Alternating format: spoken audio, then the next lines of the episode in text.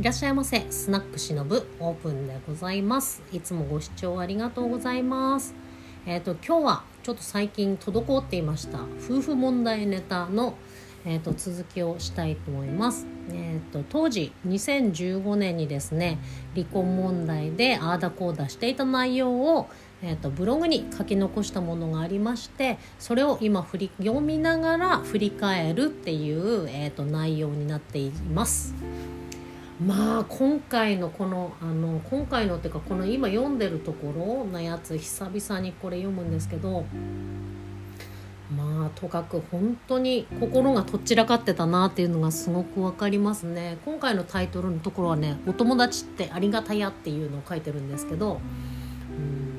こんな大事件のショックからこんなに早く立ち直りつつあるのは本当お友達のおかげでございますみたいなね。この場を借りてお礼を言います大好きですみたいな形でなんか私友達たくさん助けてもらってるよみたいな記述をたくさんしてるんですよ。もうこれを書いてる時点でもうダメよね。ダメよダメよねっていうかなんだろう。もうこんなことを自分で言わなきゃいけない。あのあれあれと一緒だなと思ってこういったなんですけど。あのいわゆる港区女子と言われる人たちが私素敵キラキラ OL みたいななんかなんか OL さん OL さん全部悪いわけで言ってるんじゃないですけどなんか素敵ライフみたいな形で自分の幸せであるっていうのを外に出している SNS とかまあまさにこういう感じなんでしょうね。なんか不安なんだろうね。っ てこう書いてて当時は思わなかったけど旗からこうやって冷静に見るとこの人めっちゃ今不安定なんだろうなっていうのがすごいね感じますね。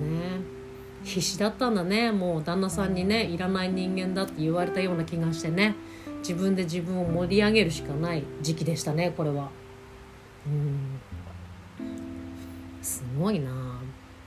なんかこう自分を客観視する機会っていうのはすごくやっぱりいいですね。うん。この時はこれがもちろん普通だし当たり前だと思ってたことが他の角度から見るとちょっとおかしいとか分かるっていうのがすごく自分の気づきになりますね。そうそう。なんかねあの友達ありがとうこの友達ありがとうみたいな感じで書いていてなんかねうん。見てて鬱陶しいね。自分だからなんかもう本当に見ててうらうらやましいじゃない鬱陶しい。もう絶対こんな人嫌だな。そう。まあこれでもすぐなんか誰々さんありがとうみたいな記事で終わっちゃってるのでまあね必死に私は旦那さんとは不仲だけど友達たくさんいて大丈夫な人間ですよっていうのを、まあ、誰かに分からないけど外に行ってるんだろうねこれはね、うん、こういう人一番危ないと思っています。で次のタイトル「プチ家で2」っていうのに引き続き言いたいと思うんですけどでもそのね前にねなんか旦那さんとこの時期はもう何も先のことも何も決まってないけどごまかしつつなんか自分たちの気持ちを保ってるので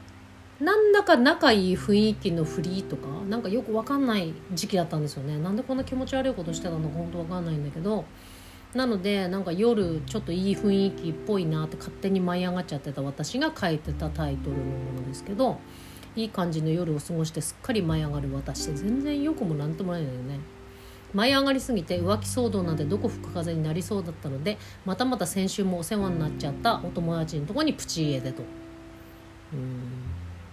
まあ一応それもちょっと変だなと思ったんで多分家出したんだなこれな。だと思う。そう。で仕事に出かけた旦那さんに LINE で「昨日はありがとう嬉しくてチューしたり一緒に寝たくなったから落ち着く旅に出ます。大好きだよ」って。何何を言ってんのこいつはみたいな。なんてあなたが大好きですよってアピールした内容を送りました。帰ってきたメールにキュンみたいな。俺もなんかお前のことは好きだよみたいな。って言ったらダメか癒されてきてねみたいな。うんなんかそんなことをしてなんかさらに浮かれすぎてる時期でしたね。恋に恋しちゃってたな。結婚してもときめきへの憧れがありました。時々旦那さんに恋するって思い込んで自分をその気にさせたのもここまでの効果はなかったな。って何書いてるのかっていうことですけどそうなんかね結婚生活の中でまあなんかすごく良かったんですけどあのもちろんときめきとかそういうの慣れるじゃないですか。その時にちょっとつまんないなと思うとあ旦那さんに恋してるんだって自分を思い込ますっていうね なんか遊びをやっていて。これ誰しもできるのかと思ったら誰しもできないらしいですね。そんなことできるの？私ぐらいでよっつって。カウンセラーさんにもなんか呆れられたことがありますけど。そう自分で自分をね騙すのがやっぱりすごく得意なんだよな私という人間は。だから先のことがね明確にキャッチするのとか自分の気持ちキャッチするのがすごく苦手なんだな。っていうのがここから読んでなんかわ分かっちゃいましたね。うん。そうウキウキノリノリでねなんかいたんですけどねまあね連日ちょっと友達ん家でなんかテンション上がるような 行動をなんか変に変にアッパーな時期でしたからね。しててなんか友達がなんか今のなんかあなたにできることはなんかボンテージとか着てなんかセクシーな格好してなんかあの服着たらなんかムチムチの人着たらエロいから着た方がいいんだよみたいな提案が来てマジかよとか思って。で全然ボディーラインエロくないんだけどいいのかなとか思って。いや確かにコスプレとかするんだったらメイド恥ずかしいけどマドンナ系ならいけるななんていう話を友達と変に盛り上がってしてて。なんかそうかななんてちょっとその気になってきちゃって。なんかねいろいろあのか何を買うかみたいな検索とかしてましたね。で女だけでそんな盛り上がりしてたらなんか男の友達にそんな話したらそんな絶対にあかんでみたいな。ドン引きだよみたいな。そう。そうスタイルが変わってないお前が来たところでおかんがボンテージ着てんの見てんのと一緒やでっつって 怒られてワオみたいな感じでしたね。やっぱ男の人って視覚でねあのこうどうこう思う人だから本当やんなくてよかったなと思いました。そう。なんかね男の友達ねこの時ねもう女はすぐこれだから困りますわみたいな。女がなんかおっぱい見たらやりたいとか何でもいいと思ってるところが間違いやわっつってねすごいダメ出しいただきました。そう。まあねエッチなことはファンタジーじゃなきゃいけないっていうことを女分かってねえなっていうダメ出しをもらった回でしたね。そう本当びっくりするわっつって呆れられましたけど本当懐かしいな。元気かなお友達。そう。やっぱ自分のスタイルに自信がずっとないのでそうこういうことになっちゃったんだって変な勘違いもこの時してたからそう反省なんかいろんな反省がね垣間見れて面白いな。そう私昔からね太ってることがすごくまあ今も太ってるんですけどあのコンプレックスになっててうん。でも今の方がまだいいかな。なんかそういうのちょっと手放せる年齢になってきたというかまあ、そういうの言ってても何もしないんだったら考えない方がいいんじゃないかなみたいな楽な捉え方ができるようになってきてもうなんかそれなんだろうねその見た目云々っていうのはやっぱりそうすごくそういうことで親にもバカにされてきた感じっていうあの親としては多分ねその子供をからかって楽しむみたいななんかその大人の大人の子供を傷つける系のからかいで楽しむ、まあ、ある意味可愛がりなんだろうね。そう可愛がってた感じなんだと思うんですけどもう子供の私はそういうのすごく傷ついてすごく嫌で。なので自分の容姿に関してはね全然自信がなかったから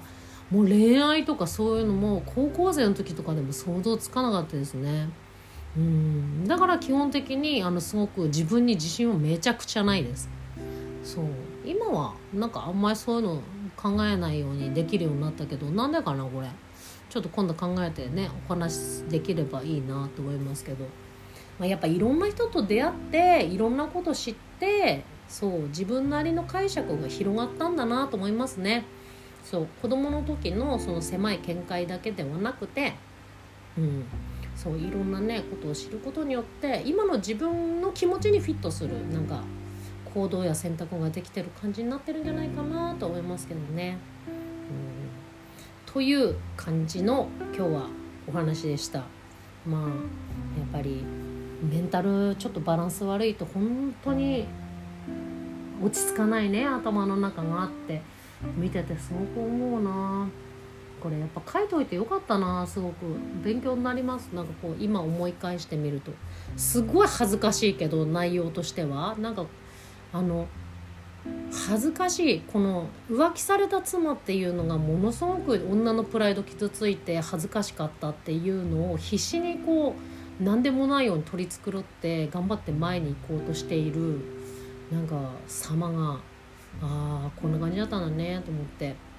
まあ結局ねこの先リアルにこれが自分のねじ曲げない思考で受け入れないと前にはいけないっていうことに気づくまでにこれが必要なんでしょうね。